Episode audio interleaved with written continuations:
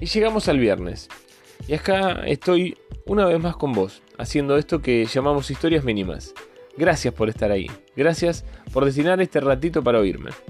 Desde hace 5 o 6 días tengo el tema del podcast. Eh, el no dejar para mañana lo que podemos hacer hoy.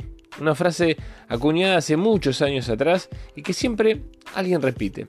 Y aunque suene extraño, a pesar de que la idea suene a responsabilidad, yo recién hoy estoy haciéndolo. Sí, vergonzoso, ya lo sé. Estuve pensando eh, en mí. Eh, el por qué dilato las cosas. Si sería tal vez por falta de interés, por falta de la adrenalina de no tener a alguien que se disguste o califique mal si no lo escribo. Antes de una fecha X. O, tal vez sea porque no tengo los valores correctos. Pero nada de eso era. Eh, me interesa estar comunicado con vos. La fecha límite es el viernes. y si no lo hago, te fallo y me fallo. Los valores, a pesar de cada uno tiene su escala, creo que, me interesa poder expresarme y contarte cosas que me suceden y, cómo sobrellevarlas. La conclusión donde arribé fue la voluntad. Eso me falta, voluntad. Como, como creo que a, todos en muchas áreas de nuestras vidas eh, somos carentes. Para hoy la historia es sencilla y conocida. Eh, es esa simple fábula donde un saltamontes que venía vagando por el bosque, se encuentra con una interminable fila de hormigas, esforzadas, concentradas en la tarea de trasladar alimentos hasta el hormiguero. El saltamontes le pregunta a una de ellas, ¿qué estás haciendo en esta maravillosa tarde de verano? ¿Trabajar? ¿Por qué no vamos a jugar un rato por ahí? La, la hormiguita lo miró y le dijo que no podía, que estaba trabajando para pasar el invierno sin problemas. El saltamontes se burló y se fue de allí. La escena se repitió varias veces antes de que el verano terminara, y también pasó el otoño y el invierno sorprendió al saltamontes. El frío y el hambre apretaban fuerte. Recordó la hormiguita y fue hasta el hormiguero y suplicó para poder entrar y obtener comida.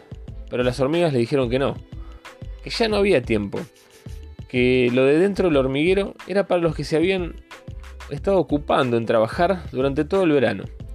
Así que imaginarán el final. Desde ya que todos sabemos que cuando el tiempo pasa no hay retorno. El abrazo, el beso, el te amo, la caricia que no dimos, nunca la vamos a poder devolver. No hay intereses que podamos afrontar.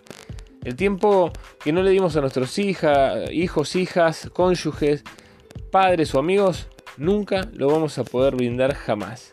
Nadie puede volver tiempo de jugar, de hacer tareas o ir a alguna actividad de nuestros hijos 20 años después. Nadie puede decir ese te amo a alguien que ya no está. Por eso no debemos dejar para mañana lo que podemos hacer hoy. Y hoy es el tiempo de Jesús, no mañana, hoy. Porque es habitual en pensar que somos muy niños para caminar nuestra vida con Jesús. Debemos jugar primero. O creemos que somos muy adolescentes. Debemos estar con nuestros amigos, que somos muy jóvenes. Debemos estudiar esa carrera que nos apasiona, que somos muy adultos. Porque tenemos una familia que llevar adelante y así llegamos al tiempo que es muy tarde para caminar con Jesús. Porque ya no estamos más en esta tierra. Hoy es el tiempo de dejar que Jesús nos tome con su mano y nos muestre que una vida junto a Él es algo que realmente vale la pena.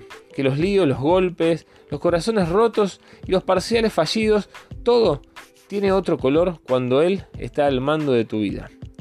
Dice el libro más leído, ve a la hormiga, oh perezoso, mira sus, sus caminos y sé sabio. La hormiga no tiene ni capitán, ni gobernador, ni señor, pero prepara en el verano su comida y recoge en el tiempo de la siega su sustento. Que el invierno de nuestra vida no nos alcance sin habernos ocupado de vivir junto a Jesús. Preparemos la brújula, mantengámonos enfocados y hagamos que todo suceda. Chao. Dios te bendice.